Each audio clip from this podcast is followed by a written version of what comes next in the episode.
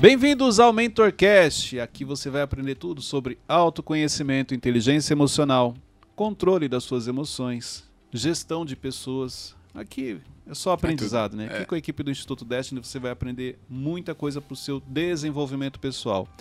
E hoje estou aqui com a equipe do Instituto Destiny para a parte 2, onde você vai descobrir o seu propósito. Do meu lado esquerdo, Raymond. Ramon. Vamos lá para mais um MentorCast, pessoal. Na minha frente, Teixeirinha. Fala, gente, tudo bem? Do meu lado esquerdo, menino Wesley. Gente, é um prazer inenarrável estar aqui. Ca- É sério, Estou ó, muito feliz. as pessoas não acham mais graça nisso. Não, o pessoal Muda. começou a usar Pega o essa dicionário, É, aprende uma tá na hora palavra de ler nova. de novo de nosso Não, dicionário, cara. Lê de novo o dicionário, te- aprende uma palavra É. nova e aí você traz pro próximo, tá bom? Tá bom, Fala só MentorCast, mano. Já tá bom, suficiente. gente. Vou tá só bom. agradecer e falar, É, gente, beleza, obrigado. obrigado. Obrigado, gente.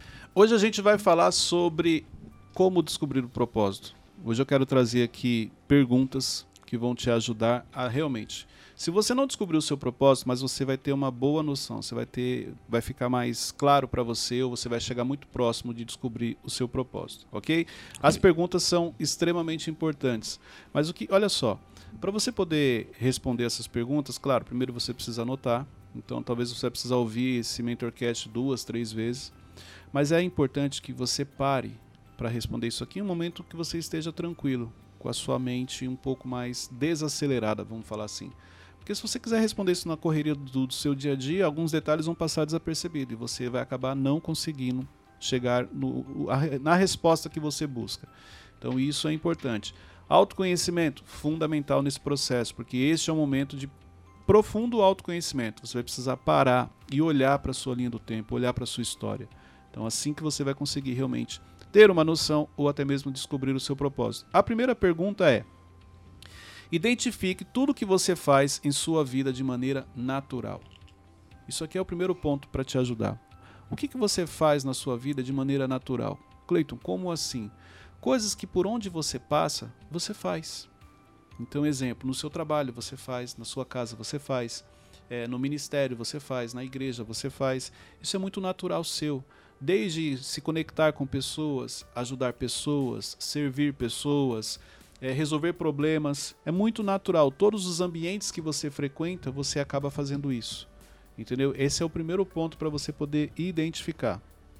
Quer falar? É, eu tô ouvindo você falando sobre esse primeiro ponto. Eu achei interessante porque a pessoa já de cara elimina a comparação, né? Porque ela deixa de querer viver a vida da outra e foca naquilo que ela realmente faz bem. É, é, exatamente, mas aí ela tem que identificar. O, o desafio aqui é você olhar, peraí, o que, que eu faço de maneira muito natural? Tem, Cleiton, tem alguma dica para me ajudar a identificar isso? Tem. As pessoas falam isso para você.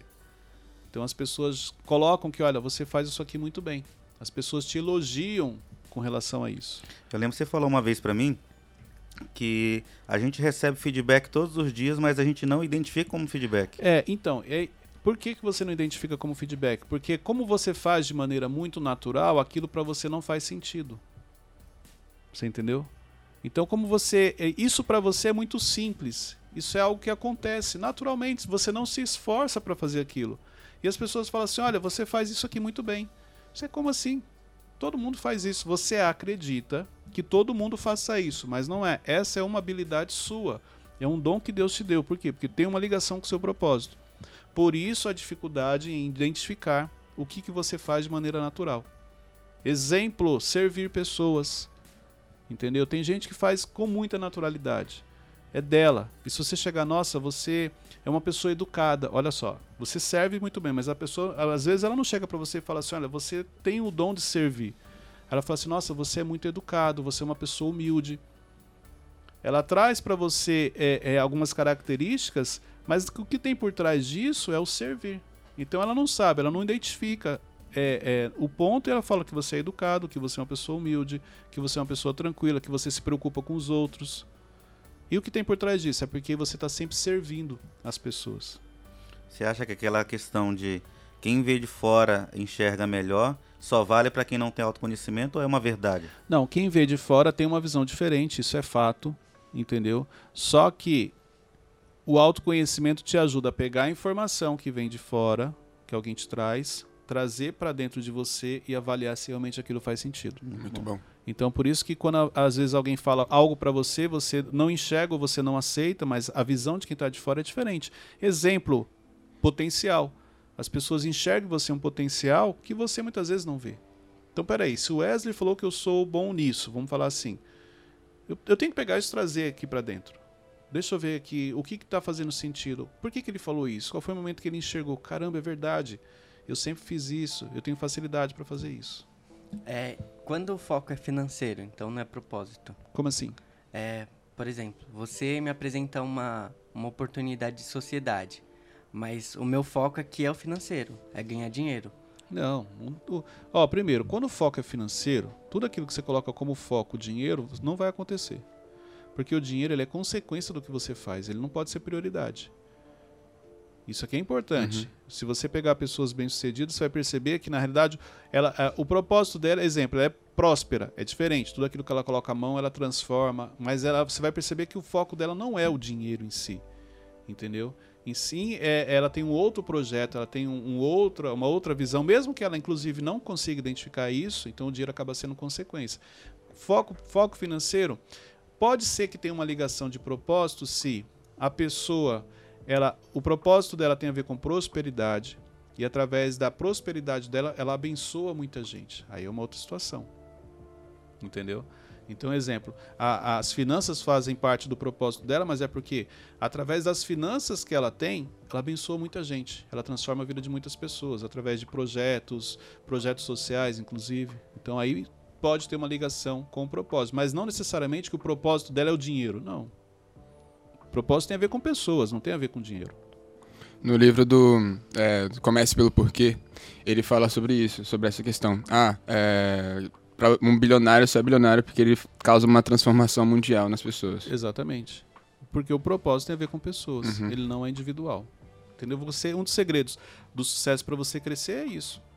Um dos segredos para quem quer crescer eh, financeiramente, isso aí eu já ouvi de várias pessoas bem-sucedidas, é que comece a formar milionários. Uhum. Entendeu? Então, se você, você é milionário, comece a formar outros. Automaticamente você vai crescer, você vai se tornar bi. Esse é o caminho. É o que eu falo da liderança. O primeiro passo para você crescer como líder, para você mudar de nível, é formar um líder, é formar sucessores. Um dos segredos da vida de sucesso é isso, é você sempre formar pessoas para fazer aquilo que você estava fazendo. Mas pode acontecer de no meio do caminho o, o alvo mudar? Comecei pelo financeiro e depois vi que era ajudar a pessoa. Pode, conforme a maturidade vai chegando, as experiências, você vai tendo uma mudança de mentalidade. Pode sim, você achou que era uma coisa e na realidade era outra. Isso aí é comum, isso acontece. Então é aquela questão de fase também, né? Claro, a mentalidade, a fase que você está, como você pensa, entendeu? Uhum. Tudo isso. E o, o impressionante dessa questão de empreender, né? Que pra você prosperar, você vai ter que resolver o problema de outra pessoa. Sim, mas na vida é isso. Um dos segredos do crescimento é você facilitar a vida de pessoas, é você resolver o problema de pessoas. Só que é, é o que eu falo, tem gente que faz isso com muita naturalidade. Se você chegar e falar, o seu propósito tem uma ligação com isso, a pessoa vai falar, não, isso aqui é princípio. Isso aqui todo mundo tem que fazer, não, mas não é todo mundo que faz. Mas um dos segredos para você crescer na vida é você resolver problemas que ninguém quer resolver. É o que eu falo lá quando eu, quando eu trouxe aquela questão no, no Mentorcast dos ambientes que as pessoas não querem frequentar. Existem tesouros ali. Que você cresce, você quando você começa a fazer algo que ninguém quer fazer. A maior oportunidade de crescimento são em, em- em locais como esse, onde as pessoas não querem estar. Porque se você vai para um lugar que todo mundo quer, você vai competir com mais pessoas, tem mais gente ali, boa inclusive, com qualidade, com habilidade, competindo com você. Agora, os ambientes que as pessoas não querem estar, que elas não querem trabalhar, porque são ambientes de pressão, ambientes de cobrança, ali estão as maiores oportunidades. Então, essa é a primeira pergunta. Identifique o que você faz com naturalidade. E isso você faz em todas as áreas.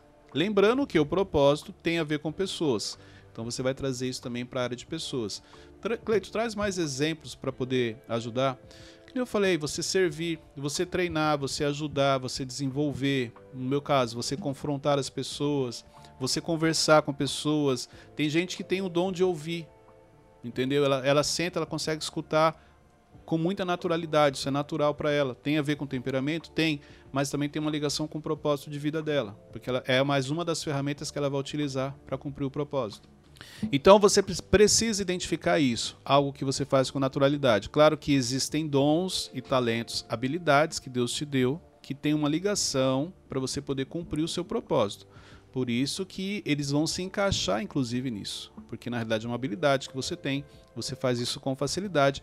E aí, quando você começa a identificar essa habilidade, esses dons, automaticamente você está se aproximando de descobrir o seu propósito. Tá, mas existem, eu acredito que existem habilidades que a gente desenvolveu que não necessariamente Deus colocou dentro, dentro da gente.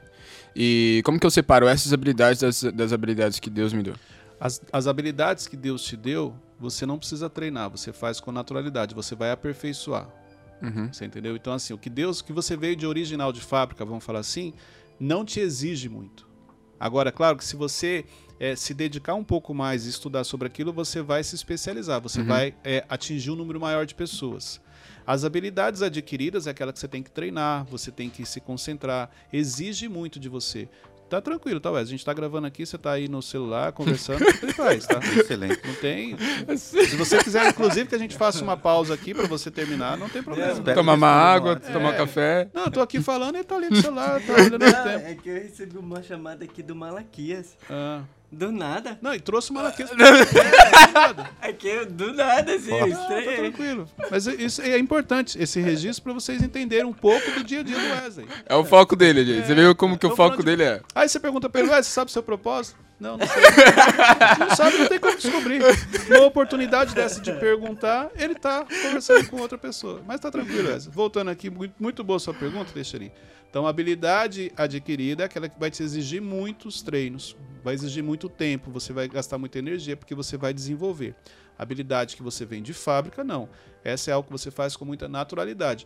Mas as duas, se você treinar, você vai atingir um número maior de pessoas. Exemplo para mim, Messi e Cristiano Ronaldo. Para mim, Messi nasceu com habilidade natural. Uhum.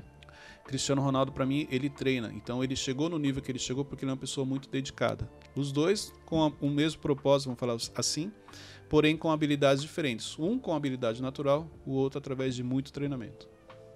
O Cleiton, essa habilidade natural, ela é a nossa matéria-prima do que a gente é formado? É, ela vem junto no pacote. Vamos imaginar assim. Quando Deus fez você, ele colocou em você alguns dons, algumas habilidades, alguns talentos que já vêm com você. Você faz isso com muita naturalidade, porque ele tem uma ligação com o seu propósito. Porém, no decorrer da sua vida, você vai adquirindo outras habilidades. Entendeu? Então, uma já vem com você de original de fábrica, outras você vai adquirindo. Exemplo, vamos falar sobre o carro. Qual é o propósito de uma, de uma montadora quando faz o carro? Mo- propósito do carro é levar a gente do ponto A ao ponto B. Então, olha só que interessante. É levar você do ponto A para o Uhum. ponto B, correto? Então, na realidade, é a condução. Sim. Mas olha só, você concorda que o carro vem com algumas habilidades, alguns acessórios? Exemplo, Uhum. ele vem com som, ele vem com ar-condicionado, ele vem com airbag, que proporcionam a experiência de você sair do ponto A para o ponto B melhor. Uhum. Então, o propósito do carro é levar você do ponto A até o ponto B. Mas ele vem com uma série de acessórios que a gente pode colocar aqui como se fossem habilidades que te proporcionam uma experiência melhor. Essas habilidades que nós temos é o que proporciona uma experiência para as pessoas. Uhum. Entendeu? Então, o meu propósito é um, mas as habilidades que eu trago, é, elas vão fazer com que o ambiente em que eu estou inserido, quando eu estiver conversando com uma pessoa, seja uma conversa agradável, eu realmente consiga me conectar, a pessoa goste daquilo. Traz uma experiência diferente. Aí, em cima do que o Ramon perguntou, quantas vezes você compra um carro? Exemplo, tem pessoas que compram o carro e depois vai lá e coloca uma roda. Aí O carro fica mais bonito. Uhum. Então é como se desenvolvesse uma habilidade. Essa roda ela, ela é maior, ela vai trazer mais conforto no carro. Entendeu? Coloca um outro tipo de acessório. Coloca um insufilme para escurecer, para tampar um pouco a visão. Entendeu? Então assim, você vai desenvolvendo. Mas o propósito dele não mudou. É do ponto A ao ponto B. Mas existem as habilidades dele, que são os acessórios que saem de fábrica, proporcionando uma experiência melhor. Mas também tem pessoas que acrescentam mais acessórios para deixar ele ainda mais bonito. E qual é o chamado do carro, por exemplo? É forte, Barão. O chamado do carro? É, fiquei Chamado do curioso. carro são os acessórios. Ah, tá. Exemplo, Agora veio. o carro Uhum. tem gente que usa o carro para carregar algumas coisas também. Entendi, entendi. Muito, muito forte, o chamado do carro. Não, é, só uma, uma curiosidade. Então, exemplo, Acho o carro para levar eu pro, falaria isso. pro ponto A, pro ponto Caraca. B. Aí você me baixou meu nível. Aí me colocou lá embaixo. Não, ele não perdeu a oportunidade de dar Não, é o Wesley. Mas as pessoas utilizam. Exemplo, ó, vou pegar um lá. Uma corrida. Você pode falar que é um chamado. Existem corridas de carro, correto? Então, o carro foi feito para isso aqui, levar do ponto A para o ponto B. Mas ele também serve para uma corrida. Utilizam ele de uma outra maneira. Utilizam ele como se fosse os chamados que a gente explicou no, no episódio anterior. Lembrando que propósito só existe um. Agora, chamado não. Você pode ter vários, que é o que vai te ajudar a cumprir o propósito. Posso seguir? Pode. Era só um gancho, entendeu? Só pra você fazer pro outro episódio. Sei. Vamos lá. Segunda pergunta para você responder a descobrir o seu propósito. Vamos lá. A segunda pergunta é: identifique coisas que você fez por todos os lugares que você passou. A primeira pergunta, você vai identificar o que você faz de maneira natural. Consequentemente, nos lugares que você passou. A segunda pergunta é o que você realmente fez. Então, elas são diferentes. Apesar de ter um sentido muito parecido. Porque a primeira é o que você faz sem exigir muito de você. A segunda é o que você já realmente fez. Todos os lugares que você passou, você faz aquilo. Entendeu? Independente se as pessoas te pediram ou não. Exemplo, mesmo não tendo função de treinador, todas as empresas que eu passei, eu treinei pessoas. A pessoa quando chegava, eu mesmo me colocava à disposição, ia lá e fazia isso. Entendeu? Mas não era o meu cargo. Mas por todas as empresas que eu passei, tem alguém que em algum momento eu ajudei essa pessoa no desenvolvimento dela. ok? Caraca. Então, aí você vê exemplo. No trabalho, ok. Na igreja, a mesma coisa. Se você tem oportunidade, você está ajudando alguém. Na, na, na família, às vezes numa reunião, num encontro de domingo, tá lá você sentado, ajudando a pessoa. Uhum. É, eu noto, no meu caso, eu noto que por onde eu vou, as pessoas, eu tenho facilidade de fazer amizade com as pessoas, as pessoas têm um carinho por mim. Isso tem a ver com o meu propósito ou a ver com o meu perfil? Não, isso tem os dois. Vamos lá. Porque olha só, você tem uma facilidade de se conectar com pessoas. Então, é, a- essa facilidade, vamos falar que seria uma ferramenta, é uma habilidade que você tem. Porque você tem um carisma, as pessoas gostam de você. É porque elas não convivem, na realidade é, É. é essa, vamos ser sinceros. Falaram mentira, né? Exatamente. Então, assim, é, é por isso que elas. Olha, gostei do Wesley. Entendeu? É uma fantasia, gente. É, então, assim, aí quando ela realmente conhece o Wesley, pode ver. Ah, Cleiton, será que é por isso que as pessoas me bloqueiam no WhatsApp? Não... É, então é isso. Então a habilidade natural, a pessoa quando ela te conhece, ela já se conecta, ela gosta de você, entendeu? É, tem uma ligação sim com o seu propósito, porque dessa conexão é onde você vai cumprir o seu propósito. Então por isso que as pessoas gostam com facilidade, mas aí tem uma série de, de, de, de qualidades, por ser quem você é, pelo seu coração, pela pessoa amorosa que você é, entendeu? Por isso que as pessoas se conectam muito fácil com você, até conviver. Terceira pergunta. De tudo que você identificou, que você faz de maneira natural, que você faz pelos lugar, locais que você passou, pelos lugares que você passou, de tudo isso, o que você faria de graça? Sem precisar receber. Tem muitas coisas que você faz e você recebe, porque está dentro do seu trabalho, mas ó, de tudo isso, o que você faria de graça? Exemplo, não precisaria pagar. Então você vai falar assim, ah, Cleiton, lá no meu trabalho eu sou responsável por a- a- o setor de clientes, eu tenho que cuidar dos clientes. Então, mas mesmo que você não recebesse para cuidar dos clientes, será que você faria isso de maneira natural? Porque isso tem uma ligação com o seu propósito. Exemplo para vocês aqui, ó. Quando vocês começaram no instituto, todos vocês, vocês trabalhavam de maneira voluntária. Vocês não recebiam, assim como eu. Por quê? Porque tem uma ligação com o propósito. Por isso que você se propôs a fazer algo de maneira voluntária, sem receber, e vocês faziam com muito gosto, com muito agrado. Vocês se dedicavam àquilo, porque tinha uma ligação. Você não, você já chegou recebendo. É, né? Já. não esquece, Teixeira. É. Mas o Wesley e o Ramon, eles começaram como voluntários. Teixeirinha não tá aqui pro propósito. É, não Teixeirinha Caraca! por interesse mesmo, que ele já chegou recebendo. É, eu lembro, quando eu chamei ele, primeiro perguntar, mas eu vou ganhar quanto? Pelo menos de. Não veio. Não, mas o Teixeira eu lembro que eu, quando, o primeiro acordo que ele não recebia. A gente pagava só a passagem dele. É isso aí, ó. Tá vendo? Aí, ó. Ah. Entendeu? Então, Mas durou bastante esse acordo? durou 15 dias. Uma semaninha só. 15 dias depois Mas ele já tava viu- cobrando. mas a gente viu a habilidade dele e rapidamente já fechamos o contrato. com Aí, ele. já. Jogando- Cola comigo. então, aí, então isso é o que de tudo que você descobriu dessas habilidades que você tem, o que você faria de graça? O que independente se as pessoas pagarem, você faria, faria de coração. Você ficaria feliz com isso. É, Cleito, quando a gente tem clareza do que quer, mas tem dificuldade na escolha da ferramenta para entregar. Então, essa dificuldade ela está atrelada às suas emoções. Ela pode estar atrelada à indecisão. Que bola que você falou, tem dificuldade de escolher a ferramenta, pode ser indecisão. A indecisão traz por trás o quê? Uma insegurança. Então você não consegue tomar decisões. Pode ter uma, uma crença, um trauma, algum, algum, impacto, um gatilho, entendeu? Então, neste caso, Cleito, as nossas emoções interferem no nosso propósito? Claro que sim. Se você criar uma crença em cima de algo que tem uma relação com o seu propósito, você dificilmente vai conseguir avançar naquilo. Dificilmente você vai conseguir realizar aquilo.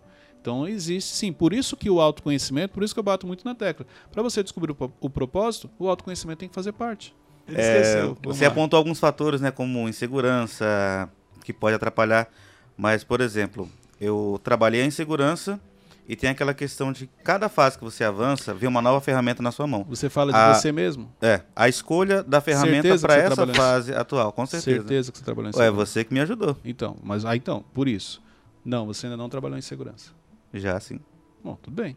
Caraca, Caraca. coração duro. Foi pro confronto já, sim. Oh. É o que eu sempre ensino. Você não tem como ajudar uma pessoa que não quer ajuda. Então, se você entende que você trabalhou em segurança, perfeito. Na verdade, estou trabalhando. Ah, agora mudou. Ai. Então, peraí. Você tem que definir. É por isso que eu estou te falando. Não trabalhou. Cleiton, eu evoluí. Evoluí. Ótimo. Agora, quando você fala assim, olha, eu trabalhei, o que, que seu cérebro entende? Isso aqui eu não preciso me preocupar mais. Por isso que eu Entendi. te sinalizei. Porque se você fala assim, olha, eu estou trabalhando em segurança, então você não pode baixar a guarda, você tem que estar atento porque ela ainda faz parte do seu dia a dia. Quando você fala assim, eu trabalhei, então pronto, você trabalhou, eu não preciso mais falar sobre isso.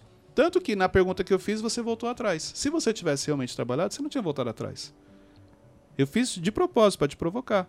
E você recuou. Você recuou por quê? Porque você ficou inseguro. Então a insegurança não foi trabalhada ainda na sua vida. Na verdade, eu acho que eu usei o termo errado de ah, trabalhar. Agora usou. Tá justificando. Não, é porque eu, é que eu quero entender a, a questão da a fase correta com a ferramenta correta, porque cada fase você vai avançando com a ferramenta, ela muda. Certo? A minha dúvida é essa. Como identificar a ferramenta certa para a fase atual? Então, a fase, olha só, conforme você muda de fase, a ferramenta vai mudando, ela vai te exigir mais. Então, é o que eu sempre explico. Existe a diferença entre a pessoa que ela é insegura e ela está insegura. Entendeu? Quando você muda de fase, você está inseguro. Então a insegurança ela vai vir. Quando você é inseguro, você independente da fase, você continua carregando isso. Agora, como identificar a ferramenta certa? Primeira coisa, para você identificar qual é a ferramenta que eu vou usar, eu preciso ter clareza da fase que eu estou. E eu acho que falta isso para as pessoas, essa clareza. Porque a pessoa sempre acha que está num nível acima e de repente ela não está. Então, se ela tivesse o entendimento, olha, eu estou no nível 2, então eu preciso utilizar as ferramentas do nível 2, Ok.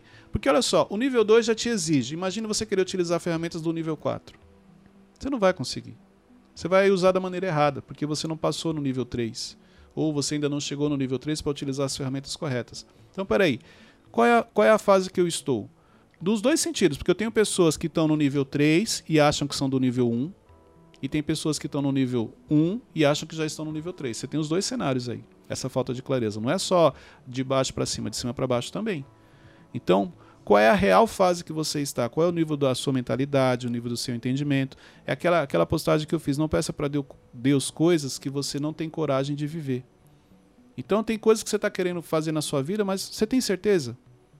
Como eu falo, você quer voar alto, mas você tem medo de altura. Quando você começa a subir a montanha, você fala, não, está muito alto, a pressão é muito grande, eu vou cair. Então, peraí, então não deseje isso. Aceite que você está começando, aceite que você ainda tem uma longa caminhada. O grau comparativo faz isso, porque você convive com pessoas às vezes que estão no nível acima do seu, você já quer viver aquilo. Não, as pessoas pagaram um preço para chegar naquele nível, existe um processo. Então, exemplo, eu convivo com o Thiago, o Thiago está num outro nível. Eu respeito o processo, eu não posso querer viver aquilo que ele vive, porque ele pagou um preço para chegar ali. Ele paga um preço todos os dias. Então, se eu não tiver essa clareza da fase que eu estou e o que eu posso e o que eu não posso, eu vou me perder. Eu vou pegar as ferramentas erradas. Então, para você usar as ferramentas certas, é identifique a fase que você está. Primeiro ponto. Segundo, aceite que você está nessa fase. E por quê? Quando você convive com pessoas que estão em fases acima da sua, você se perde com muita facilidade. Você quer viver aquilo que a pessoa já está vivendo. Não. Existe um tempo, calma, você vai chegar lá, desde que você siga os passos, você passe pelo processo. Deixa eu ver se eu entendi então. É, resumindo, para eu passar, por exemplo, a ferramenta da fase 2, eu tenho que ser aprovado pelos meus resultados na fase 1 Claro. e vou avançando. Exatamente. Entendeu? Só que olha só, você está na fase 1, você está buscando ali para você ter resultados. Mas você convive com pessoas da fase 2 e da fase 3. Então para você se perder é muito, muito fácil. P- Pela convivência, você acha que você já está naquela fase, você não está. Você quer um exemplo disso? De pessoas que estão numa fase e não sabem? Financeiro. Se a sua vida financeira não está como você gostaria, é sinal que você pode estar gastando mais do que você deveria. Entendeu? Então a questão financeira, ela conta, ela, ela mostra muito. Claro que uma coisa é, Cleiton, eu preciso fazer esse investimento porque eu já estou nessa fase. Ok. E de- daqui a pouco você coloca a sua vida financeira em ordem. Você fez um investimento, talvez apertou um pouquinho aqui ali, mas você sabe que isso daqui vai ser colocado em ordem. Agora, se você tem um histórico financeiro de descontrole, você está sempre devendo, você está sempre apertado, você está sempre é, é, enrolado financeiramente falando, é porque você está querendo viver fases que você ainda não está. Você está querendo frequentar ambientes que você ainda não tem condição de frequentar. Entendeu? Então você é, não, não entendeu a fase que você está, você tem que definir patamares. Isso é uma coisa que eu aprendi. Aprendi com o Thiago. Estabeleça um patamar. Para a fase que eu estou hoje, ó, esse aqui é meu patamar. Então isso aqui eu posso, isso aqui eu não posso. Isso aqui eu tenho condições de fazer, isso aqui eu não tenho. Gostaria muito de fazer, mas não, não, não, não, não, não tem a ver com a minha fase. Acho que você falou já isso pra mim, que é quando você fala não pra si mesmo, né? Claro, exatamente. Então eu tenho que falar não pra mim. Se eu não falar não pra mim, eu vou sair gastando. Minhas emoções, por quê? O grau comparativo. Poxa, eu tô andando com o Wesley, o Wesley tá andando de um carrão um ano tal. Cara, eu não tenho condições ainda de ter esse carro. Ah, mas pra eu poder ser aceito, pro Wesley continuar me chamando na casa dele, ele- eu preciso ter esse carro. Aí você vai lá e faz uma dívida de algo que você não tinha condições. Aí olha só, é- vou- vamos pegar um exemplo muito simples: o celular. Tem muita gente que pagou 10 mil no celular, 11 mil, mas se você olhar a vida dela, cara, esse celular não, não, não era para fazer parte dessa fase que ela está.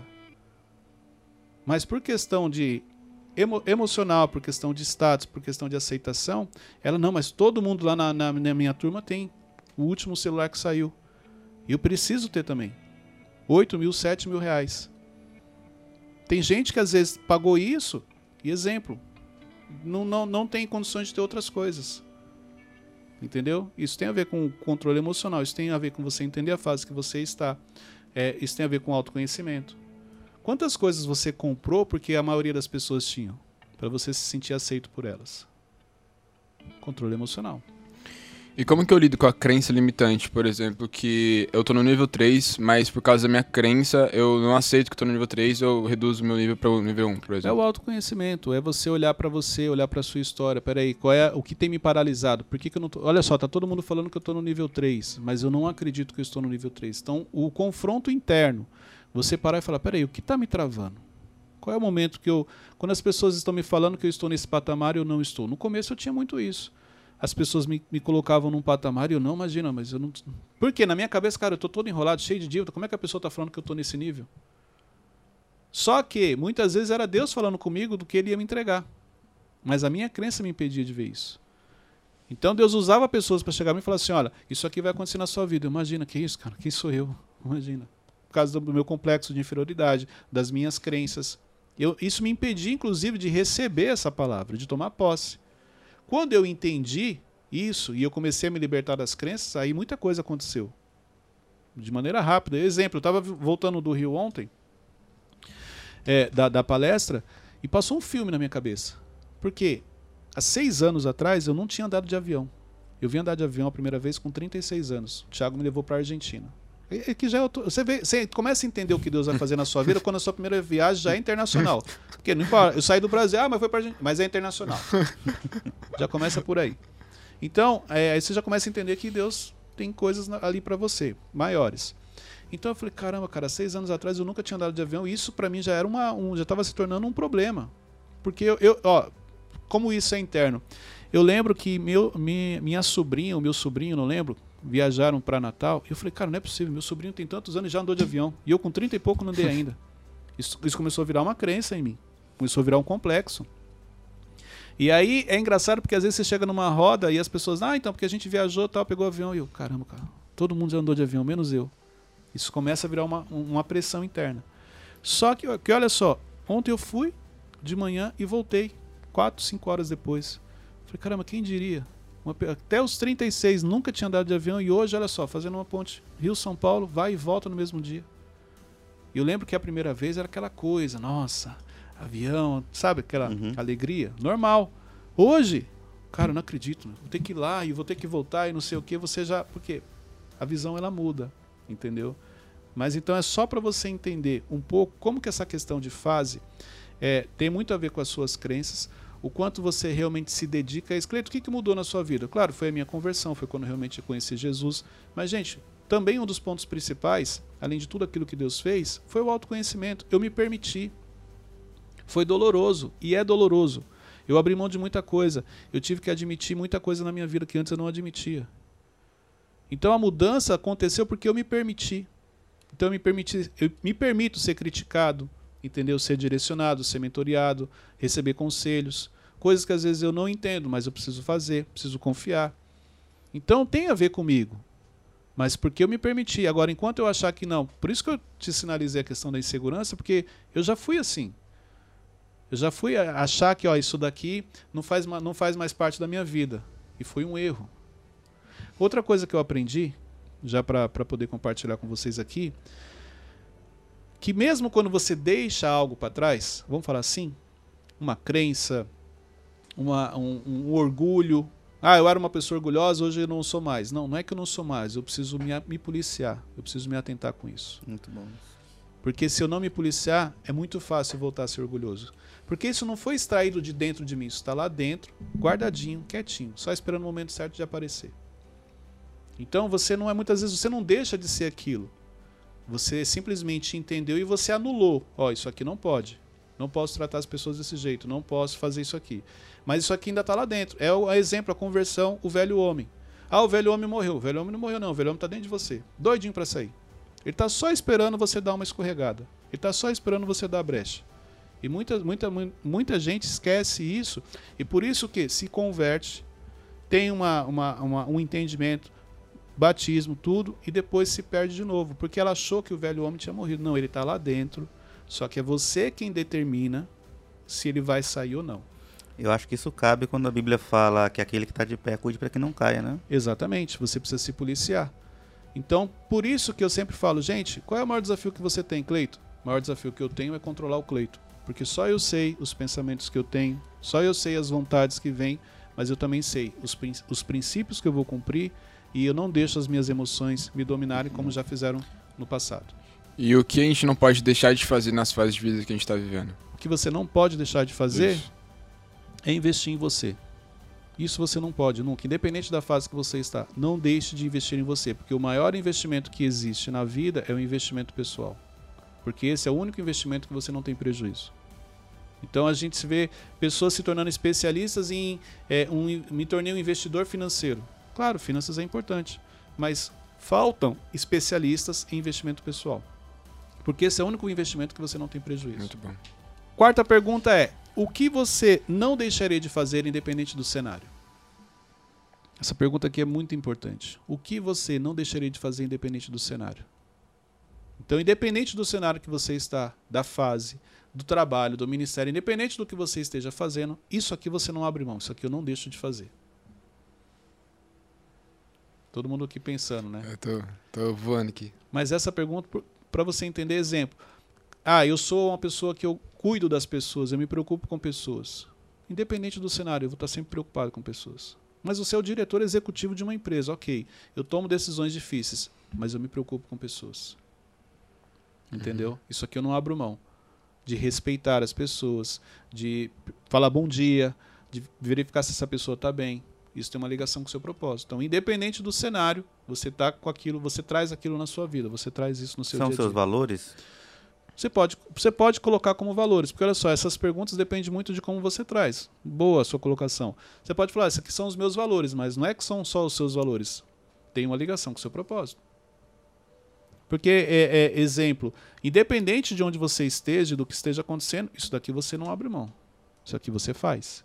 Se você vê uma pessoa precisando de ajuda, cara, independente do que eu esteja fazendo, eu vou fazer, eu vou parar e vou ajudar. Tem uma ligação com o seu propósito. É aquela coisa de você não abrir mão, independente do cenário. E é natural, né? É natural. É muito natural. Você não percebe. Por isso que, para você responder essas perguntas, o autoconhecimento tem que fazer parte. Meu Deus, é muito difícil isso, cara. Então, mas se você já fala que é muito difícil, ele vai ser. É, eu... Assim como você pensa, é, Muito forte. muito assim forte. você é. Você entendeu? Então, olha só, se você já coloca. ó, gente, o propósito não é algo tão difícil. O problema é justamente isso. Por você realizar aquilo com naturalidade, você não consegue aceitar que aquele é o seu propósito. Você vai falar, não, mas não faz sentido, pô. Isso aqui é muito. Não é possível que eu nasci só para fazer isso. Exatamente. Quantas pessoas conseguem fazer com naturalidade igual você? É isso que você tem que pensar. Então, mas só isso aqui, é só isso aí. Porém, você já percebeu como você faz isso bem? A ponto de você colocar 10 pessoas para fazer a mesma coisa que você, mas as 10 não a- atingir o coração das pessoas como você atinge? Por quê? Propósito. Você tá denunciando. É isso. Aí o que, que você fala? Não, mas propósito. Sabe por que que você acha que é difícil? Ah, porque poucas pessoas conhecem o propósito. Então todo mundo fala que é muito difícil. Aí você coloca aquilo. Gente, ó, eu, eu sempre falo o seguinte: simplifique a vida. A vida ela não é tão difícil como, infelizmente, as pessoas pintam. As pessoas falam. É, o ser humano ele tem a capacidade de, quando ele não tem problema, ele consegue arrumar um. Então é isso, é só você simplificar. A gente sempre tem dois ângulos para olhar, o positivo e o negativo. O problema é que a maioria das pessoas estão sempre focadas no negativo. Foi o que você acabou de fazer aqui de maneira inconsciente. Ah, é muito, muito difícil. Você trouxe para o lado negativo. Você poderia parar e falar: caramba, é isso. Mas aí vem uma outra crença: poxa, mas espera aí, eu com 18 anos, 19 anos. Não, eu não posso. Ninguém descobre o propósito tão cedo. É isso. Então você vai muito pelo que a maioria faz. Eu sempre tive isso comigo. Sempre que alguém chega e fala assim: olha, todo mundo tem que ir por aqui. Aí eu, mas por que, que não pode ser pelo outro lado? Eu, eu preciso entender o processo, isso é meu. Meu lado analítico. Entendeu? Então eu lembro que quando eu chegava numa, numa filial, numa loja, com equipe nova, ah, isso aqui nunca deu certo. Era justamente o que o pessoal falava, ó, nunca deu certo, que eu pegava como objetivo e trabalhava aquilo ali. Até eu ter certeza que realmente não dá certo. Até eu entender o processo. Então eu nunca gostei muito de o que a maioria faz, eu vou lá fazer também. Não sou teimoso, tá? Porque tem gente que é teimosa, ela quer fazer o contrário, mas é teimosia. Não. Mas eu entendi que é realmente, não dá para aquele lado, tem que ser por esse, onde todo mundo tá indo, ok. Mas eu acho que tem muito segredo escondido em coisas que as pessoas não querem fazer. É, se meu propósito é ajudar pessoas, eu sendo uma pessoa pública, eu vou conseguir atingir mais pessoas. Mas para eu exercer, exercer meu propósito, eu preciso ser uma pessoa pública. Não. Então, E não necessariamente que você ser uma pessoa pública, você vai atingir mais pessoas. De repente você transforma a vida das pessoas que convivem com você, mas não transforma a vida das pessoas que você atinge. Tem muita gente famosa que não tem transformação. Ela é só famosa. Mas ela não é uma pessoa relevante, vamos falar assim, a ponto de ajudar e transformar realmente a vida de uma pessoa. Então são coisas diferentes. O fato de você ser uma pessoa pública, como você falou, não quer dizer que você realmente esteja transformando ou abençoando a vida de outras pessoas. Às vezes você é público, mas você só transforma a vida de quem convive com você. Talvez eu acho também o. é, todos os propósitos têm a ver com ajudar pessoas, não é isso? Propósito tem a ver com É. pessoas. Acho que não, é, acho que não, não pode ser. Ah, Não tem propósito. Lembra que eu falei no, no episódio anterior? Deus não vai criar você e o seu propósito é se beneficiar. uhum, Não, seu propósito tem uma ligação com pessoas. Então, de alguma maneira, você vai estar ajudando, fazendo a diferença na vida de alguém. Ok? E tem mais uma pergunta aqui, a quinta pergunta, que também complementa todas as outras. O que as pessoas esperam de você? O que as pessoas esperam de você? Porque, olha só. O que as pessoas esperam de você tem uma ligação com seu propósito, porque é assim que ela te enxerga, é assim que ela vê.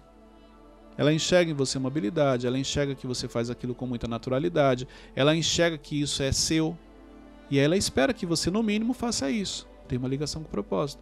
Então, o que, que as pessoas andam esperando de você, o que as pessoas andam cobrando de você, pedindo para você? Isso também vai te ajudar. Mas quem, quem são essas pessoas? As pessoas do seu convívio, as pessoas que você conhece. Como é que, olha só, como é que eu vou saber o que, que o, o João lá da, da, da- de outro estado espera de mim? Eu não conheço ele. Então não tem como eu saber. São as pessoas que convivem com você, as pessoas do seu dia a dia. Mas não tem a questão de fases? Se eu tô na fase 1, as pessoas esperam uma coisa Mas- de mim. Se eu tô na Mas fase tem dois- coisas que não mudam, independente da fase. Hum, Você só aperfeiçoa. É diferente. Então tem coisas que você vai perceber que as pessoas sempre esperam aqui. Exemplo, o que, que você espera do Cleiton? Ah, um líder? Você? Um professor, um treinador. Você? Mentor. Se você pegar tudo que vocês falaram, tem uma ligação, independente da fase que eu estou. Então, olha só, o que vocês falaram para mim é que vocês esperam de mim é ensino, desenvolvimento, direcionamento. Você entendeu? Não é a palavra em si, igual você falou líder, mentor ou professor. É o sentido da palavra. Quando ele fala professor é porque ele quer aprender algo. Quando você fala líder é porque você quer uma direção. Quando você fala mentor é porque você quer saber do próximo passo. E tudo isso tem uma ligação que é ensino, é direcionamento. Você entendeu? É, é o que tem por trás da palavra que as pessoas te falam. Uhum. Então isso tem a ver com fase que eu estou? Não. Fase 1, fase 2, fase, fase 10, fase 15? Não. Porque você vai sempre estar esperando algo nesse sentido, de direção, de desenvolvimento, que te leve para frente. Entendeu? Facilitou agora? Sim. Então é sempre questionar tipo, a- a- as coisas que as pessoas estão apontando. As pessoas estão apontando que você é um, um, é, líder. Por que, que ela tá falando isso? É, mas Tá você não um precisa perguntar por quê? para a pessoa. Não, não, tipo, pra que gente. É, por que, que ela falou que eu sou líder? É isso aí. Ah, porque aquele dia a gente estava conversando, ela entendeu que o que eu faço é uma liderança. Ah, porque eu estava conversando com ela e a direção que eu dei para ela foi um posicionamento como se eu fosse o líder dela. Tem pessoas que se inspiram em você e já se colocam embaixo, inclusive, de você no sentido de, de crescimento, de direcionamento. Uhum. Então isso é importante, isso vai te ajudar. Cleiton, depois que você descobriu o propósito, você já pensou em desistir? E se sim, como foi que você lidou com isso? Olha, eu posso ser sério, des- desistir nunca fez parte da minha vida. Caraca, Nunca- sério? É sério, é sério. Eu já parei pra pensar, já me fizeram essa pergunta e não é, não tem nada a ver com minhas emoções não. Cara, eu não lembro de um momento que eu pensei em desistir. Sabe por quê? Tudo que eu, ó, com- vamos lá, com seis anos minha mãe, minha mãe me ensinou a orar, a oração do Pai Nosso. A partir daquele momento, todos os dias, eu sempre falei com Deus, eu sempre fiz a minha oração. Então tudo aquilo que eu vou fazer, que eu fiz na vida, eu pedi uma direção para Deus. Cleito, com, com 11 anos, com 12 anos, você. Sim. Exemplo, eu pedia para Deus para passar de ano. eu pedia para Deus para ganhar bicicleta no final do ano, que era o meu sonho, para ganhar um videogame. Então minha conversa com Deus quando eu era criança era essa, Senhor, no final do ano, para eu ganhar bicicleta. Manda o Papai Noel trazer a bicicleta. Eu já falava. Cleito, Deus atendia? Claro que atendia, eu ganhei. Quem que te deu? Foi Deus. Não, mas não foi seu pai, não. Deus usou meu pai para me dar, mas quem deu foi ele. Então, esse era o meu entendimento. Então, eu sempre falei com ele, na adolescência, para casar. Então, as decisões que eu tomava, peraí, se Deus, por exemplo, uma fase muito difícil que eu lembro financeiramente, foi a única vez que eu sujei o nome.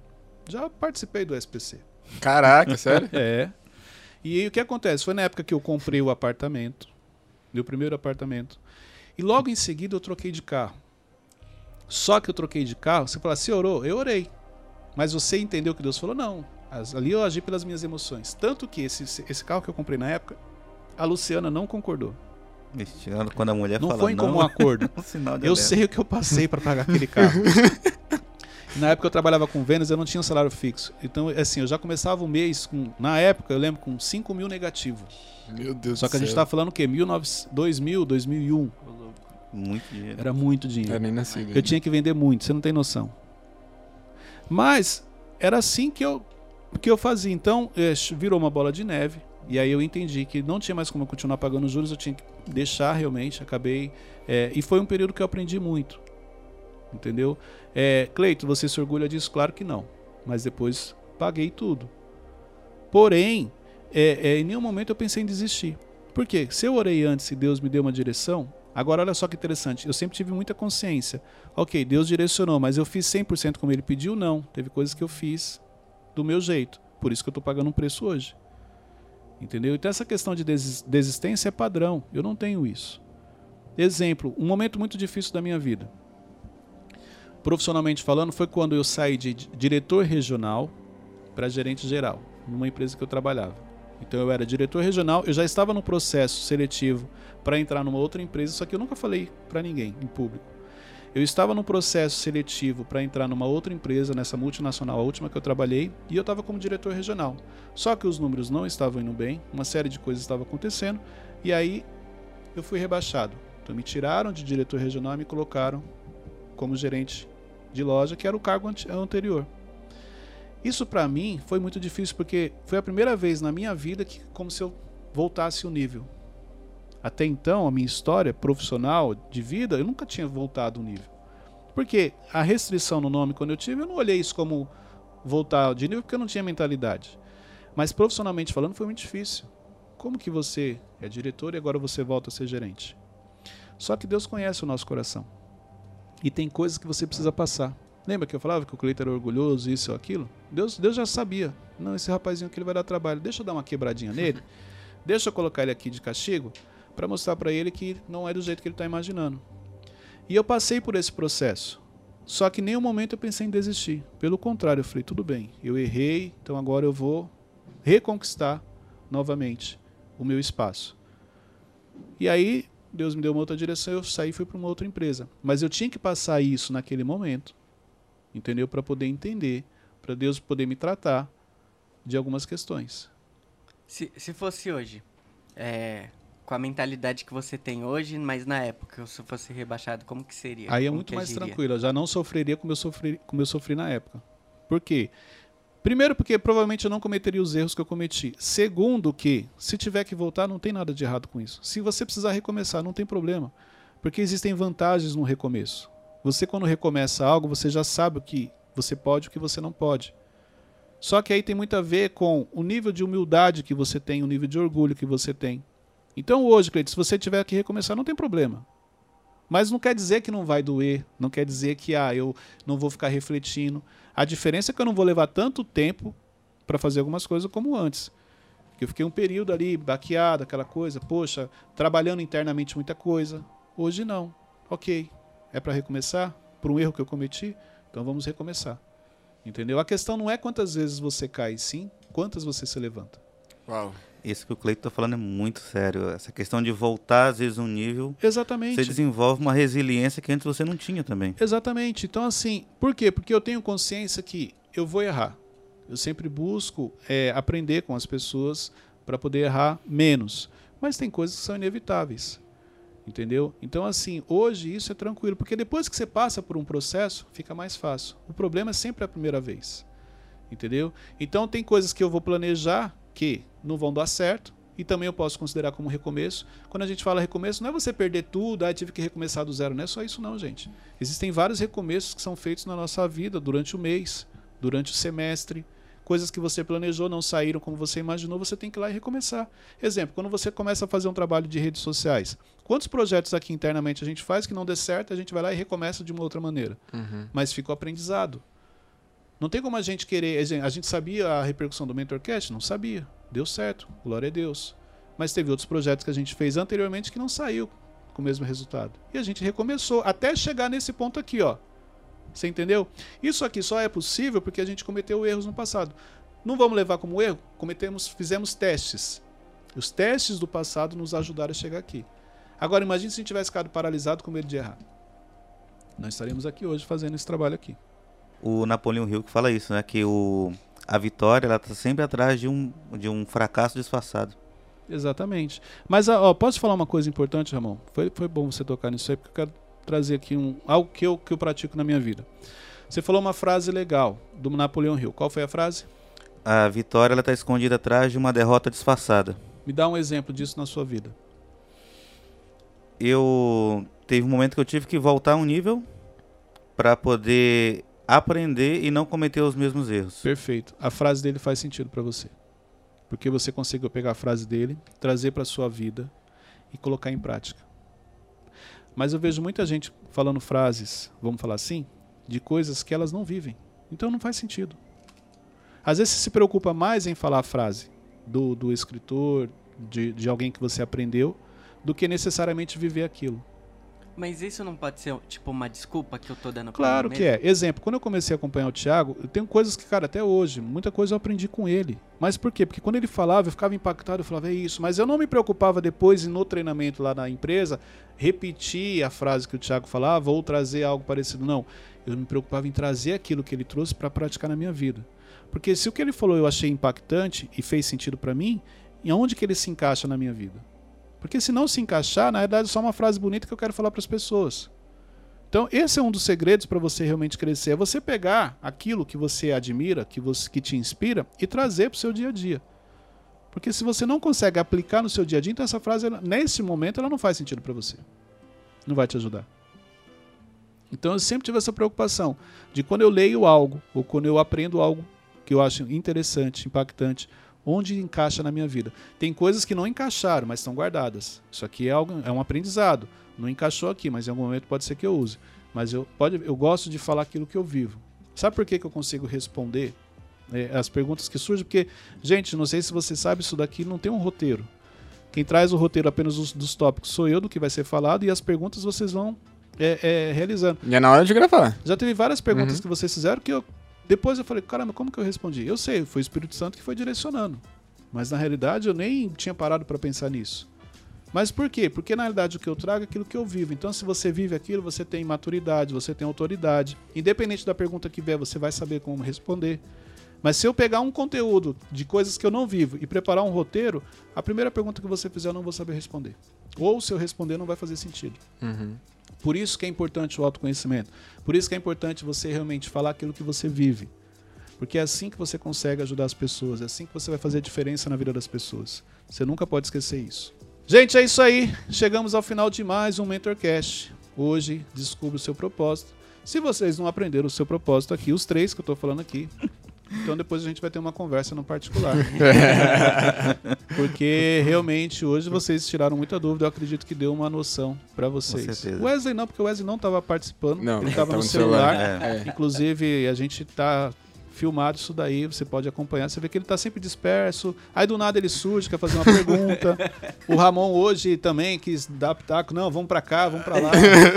Brigou com ela. confrontou. Me confrontou. Vai ficar agora mais seis meses sem participar do Mentorcast pra poder aprender que quem manda aqui é o Wesley. Entendeu? E depois sim ele volta a participar. Mas hoje a gente falou sobre propósito, como você descobriu o seu propósito. E eu preciso fazer um pedido especial que você pegue esse link, compartilhe nos grupos de WhatsApp, para que mais pessoas tenham acesso ao Mentorcast. A gente está recebendo muito testemunho, muito direct, muito feliz, glória a Deus por isso. Entendeu? A gente está muito feliz com tudo que está acontecendo com o Mentorcast. Então compartilhe nos grupos de WhatsApp, compartilhe no seu stories, marque lá Cleiton Pinheiro, marca o Eu, Teixeirinha. marca o Ramon e tá bom. Marca o Instituto, o Thiago. Então, gente, compartilha para que mais pessoas tenham acesso. Canal. Temos também o grupo do Telegram, onde tem muito conteúdo exclusivo lá que eu compartilho no, no dia a dia.